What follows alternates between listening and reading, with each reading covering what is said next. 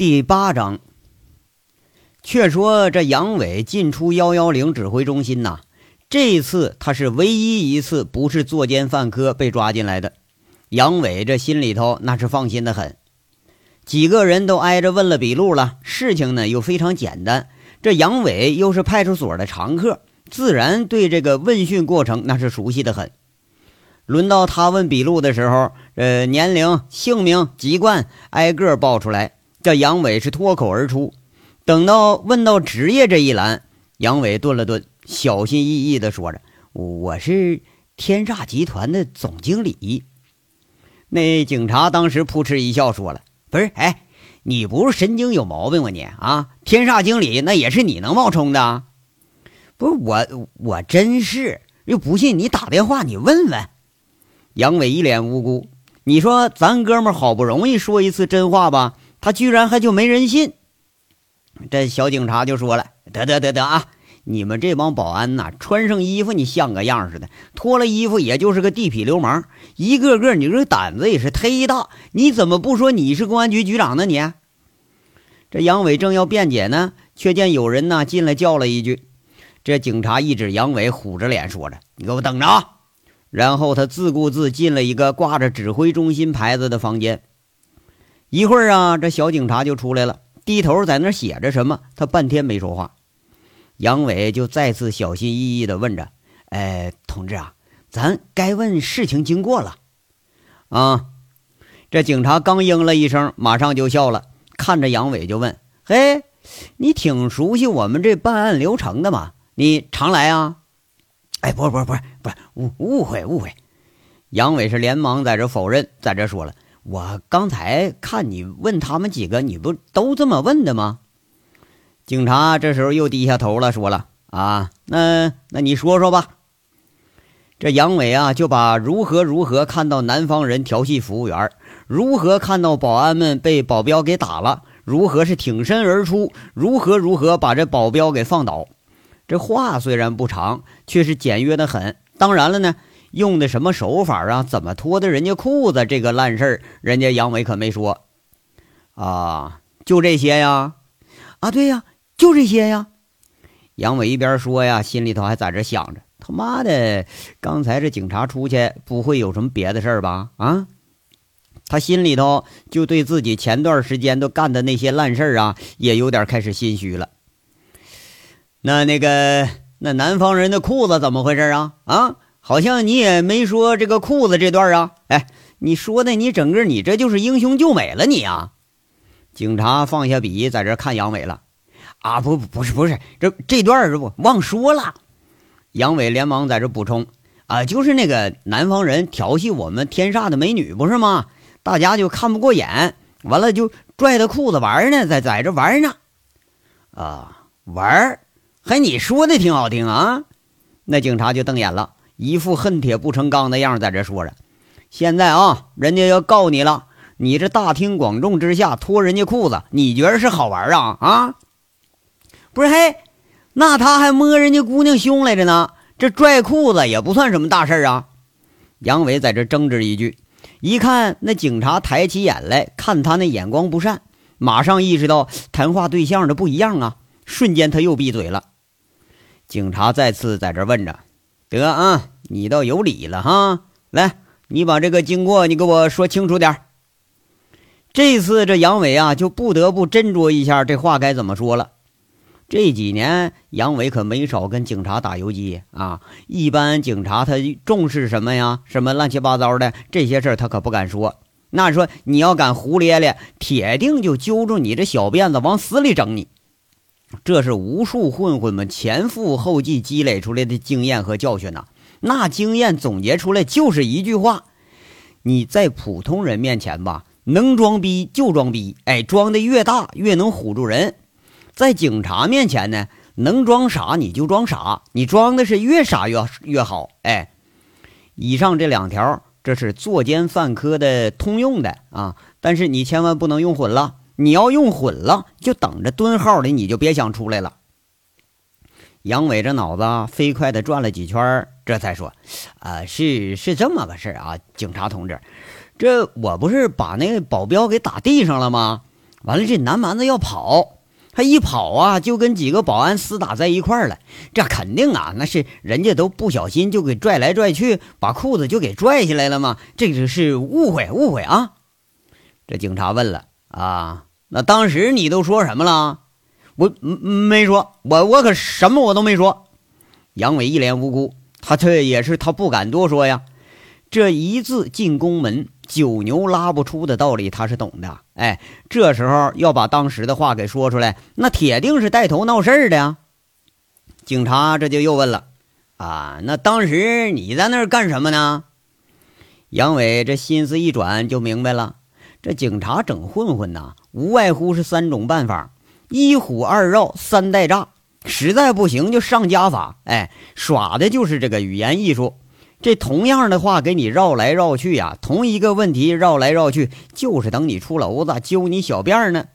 当然了呢，有时候也上点家法，这无非就是什么呃电棍、大耳刮子、大脚踹之类的。这个东西啊，杨伟还真就不放在心上。啊，没有，我我什么都没干过。杨伟在那摇摇头。这时候他看起来是特别的无辜啊。等到警察再问呢？杨伟就觉着这事儿有点问题了，那他是再也不愿意多说了。除了见义勇为啊、英雄救美之外，一概都不认。最后呢，那警察把笔扔过来了，冷冷说一句：“签字儿。”那看杨伟贼眉鼠眼的在这看他，就补充一句：“就你这身份，还天煞总经理呢？啊，打人你也不认清是谁，你就打呀？我管他谁呢？谁欺负人家姑娘还有理了？怎么着啊？”杨伟在这一边签字一边就犟嘴了，人警察随口说了：“不是，那你脱人家裤子干什么呀？你有病啊你啊！”我没脱，你说的啊，我我可没承认。杨伟是矢口否认了。嘿，你不认有啥用啊？现场指认的人多了去了啊！这是你耍无赖能赖得了的吗？啊！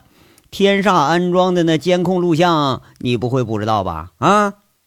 警察拿起这个记录本啊，就要走。杨伟在那小心翼翼就问了：“那个警察同志，那小子有点来历吧？”按杨伟这个理论呢，这事儿即使是自己不对，那也就罚俩款就完事儿了呗。你看现在这么正规，什么又要取录像，完了这指使保安脱人家裤子这个事儿，那你一看这是赖不了了。那这么一来，反倒心里要没底儿。警察就问他：“你想知道啊？”啊，我我想啊，杨伟在那点点头。那案情是你能随便问的呀？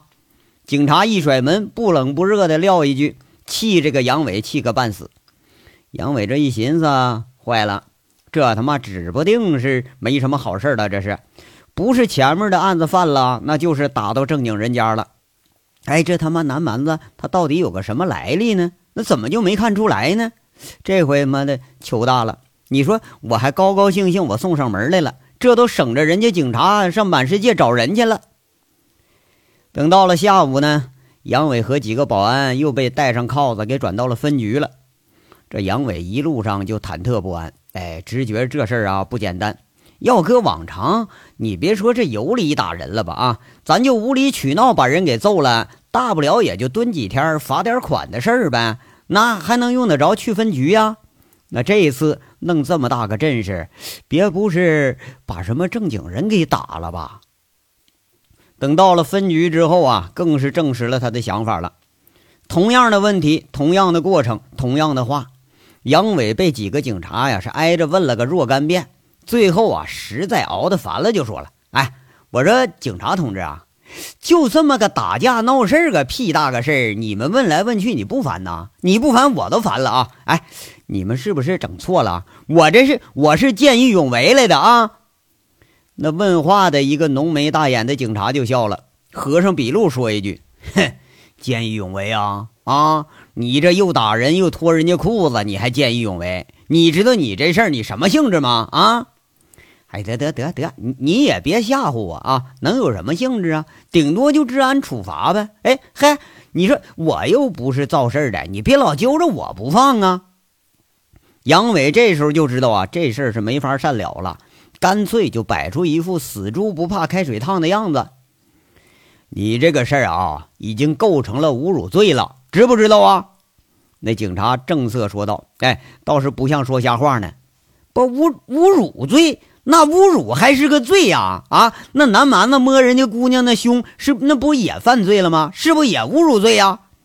杨伟大小大眼瞪小眼，就在这问：“你说这个罪头回听说呀？”哎呀，你说你是怎么当上个总经理的呢？怎么就这一身的流氓气呀？居然你这还是个法盲！那警察摇摇头，一副恨铁不成钢的样子。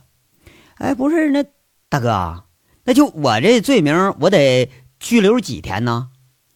杨伟最后见着警察起身要走了，赶紧问一句：“你呀，你安心在里头过年吧，你啊。”那警察撂下一句，这又是让杨伟忐忑不安了半天。这杨伟一寻思，他妈的啊，这都安排好过年的地方了。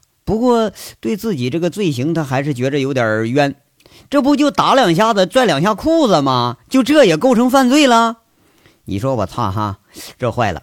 你说这脱个裤子，这罪这么重啊？杨伟倒不是担心住几天的问题呀。这一下想起了上次扒人家衣服裸奔那个事儿了。哎，你说这个裤子脱了，罪都这么重，那脱光了裸奔，那不得让我在里头蹲几年呢？杨伟心里在这悄悄想啊，甚至有点庆幸那狗脸城那裸奔那事儿哈，没让警察给揪住。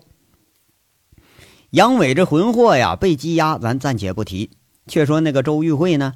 本来以为就是个打架闹事儿，没多大事儿，哎，准备派个部门经理啊，去把人给要回来就得了。谁知道啊，天煞的事儿还没处理完呢，这就又有警察上门了。哎，是左问右问，是问个不停。旁边啊，还跟着个政府部门的人。原来呢，挨揍这个南蛮子姓沈，名群，居然是香港回内地的投资商，在幺幺零指挥中心呢。沈群这名字一报出来，身份亮出来，那警察们可都不敢小视了，这就打电话呀，呃，到了这个招商办去核实去。一核实，我操，更了不得啊！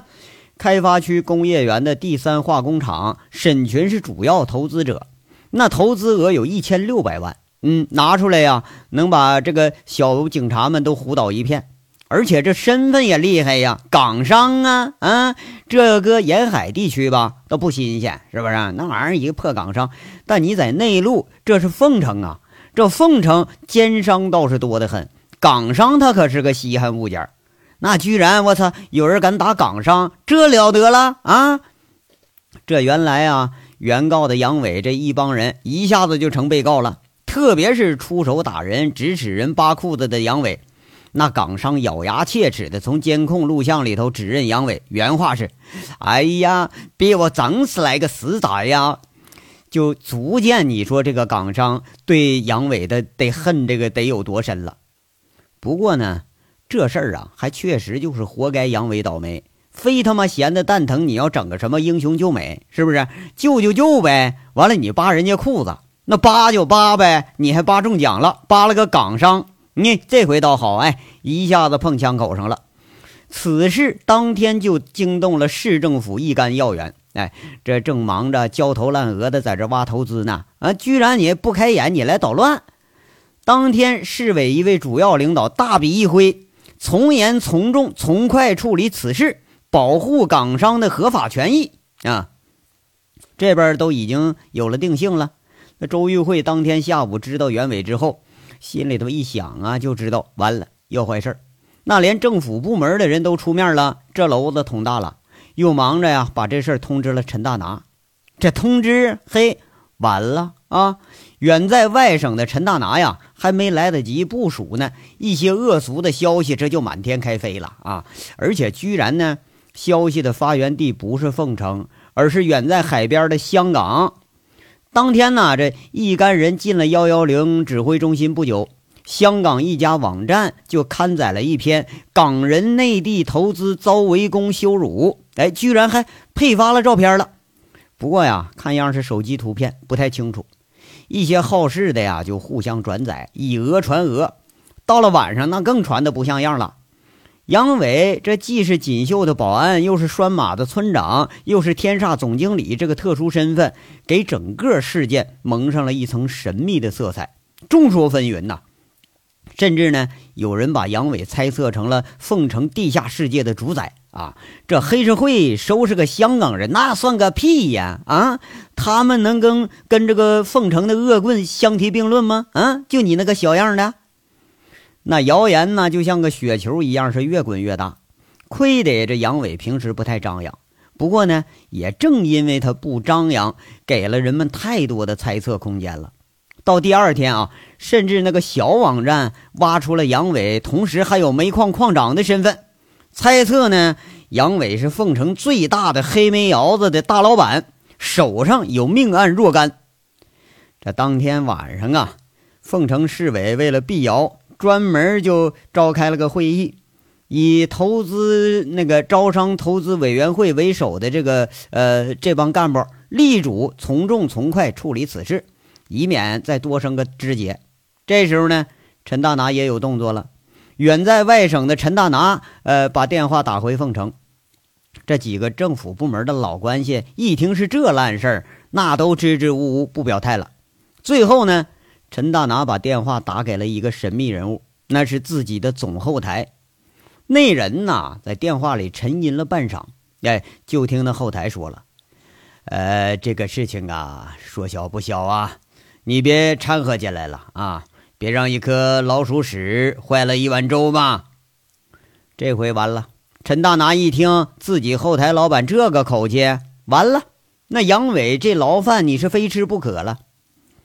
第二天，这个《凤城日报》啊，便以头版头条公布了处理结果，以天煞总经理杨伟为首人员，公然在天煞餐厅斗殴，严重扰乱社会秩序。哎，而且更为恶劣的是，杨伟等人居然在大庭广众之下对港商沈群进行了人身侮辱。我市幺幺零指挥中心接警迅速出击，以杨杨伟为首的六人被缉拿归案。目前，天煞管理层已向港商正式作出道歉，市委有关领导是高度重视。特别指示，对此类破坏社会正常秩序、破坏招商引资大环境的事件，一定要从严、从重、从快处理。那究竟是怎么个从严、从重、从快呢？那有特色的地方法治就是这样啊。有时候官僚的能把一件大案给你拖上个三年五年。哎，你比如说，呃，就是某某馆哈揍了个臭要饭的，你放心，五年、十年都解决鸡巴不了，别打死都没事儿。但有时候啊，却又是把屁大点的事儿给你当成重大案件处理。就比如这个啊，领导们这个辫子还是没有剪干净吗？啊，不过呢，如果严格按照法律办事儿啊，杨伟这事儿处理的真不冤啊，只是杨伟觉着冤而已。他直到现在呀，还以为自己是见义勇为来的呢。那很不幸啊，英雄倒是把美给救了，却成了招商引资大锅粥里的一颗老鼠屎。当天呢，随着一干呃保安被羁押在分局，第二天将要出发到看守所的时候，蹲在地上听到了警察的宣判，判拘役三个月，并处罚金两万元。这五个保安呐，却也判了个拘留十五天到一个月不等。哎，杨伟他是最重的，估计呢他是领头的缘故。杨伟这心里一紧呐，他妈了个逼的，完了啊！我他妈转悠来转悠去，这看守所就跟家似的，迟早啊总得回来。那早知道我就搁拴马村待着呗，我闲的他妈的这蛋疼，我脱人家裤子干啥呢？又他妈他又不是个美女呀！杨伟就觉得我冤呐啊！我比窦娥那女的我还冤呐！啊，我这做了多少坏事，我都没被逮着。这冷不丁我做件好事，我倒被抓了啊！我是真他妈冤。杨伟在警车上一直在这想着，那警察呼啸着，这就出了凤城了。出城十公里，渐渐看到了西郊看守所那个岗哨，高墙和铁丝网的影子呀。那杨伟一看见就感觉是无比的亲切。这场景太他妈熟悉了，为啥熟悉啊？那这不是这老娘不常来吗？杨伟一有这种感觉，他就暗自的骂：“你说我他妈是真犯贱啊！这两天老是觉着心神不宁的，哎，一到这地方，我怎么感觉一下子人就放松了呢？我这心也踏实了。哎，你说我这不是犯贱是啥呀？那警察呢，在门口停了一下。沉重的铁门光开，呃，那就用了个三分钟才开开。车子缓缓地停到了看守所的院里，身上的沉重的大铁门缓缓地关上了。这杨伟戴着手铐子下了车，一看大院里头整齐的钢筋混凝土建筑，整齐的呃门窗和这几个来回巡逻的武警哨兵，这要是初来乍到的吧？一定会被这种阵势啊，先给吓破了胆了。可杨伟却不一样，这段时间他老是就觉着心神不宁，左右眼皮子他老乱跳，有时候啊，一听到警车响就打个激灵。哎，一到这地方，直接让他就感觉到心也静了，神也宁了，甚至啊，仿佛有一种到家的感觉。那时候啊，杨伟是真想说一句：“哎，终于是到家了。”这一章到这儿就说完了，下章稍后接着说。感谢大家的收听。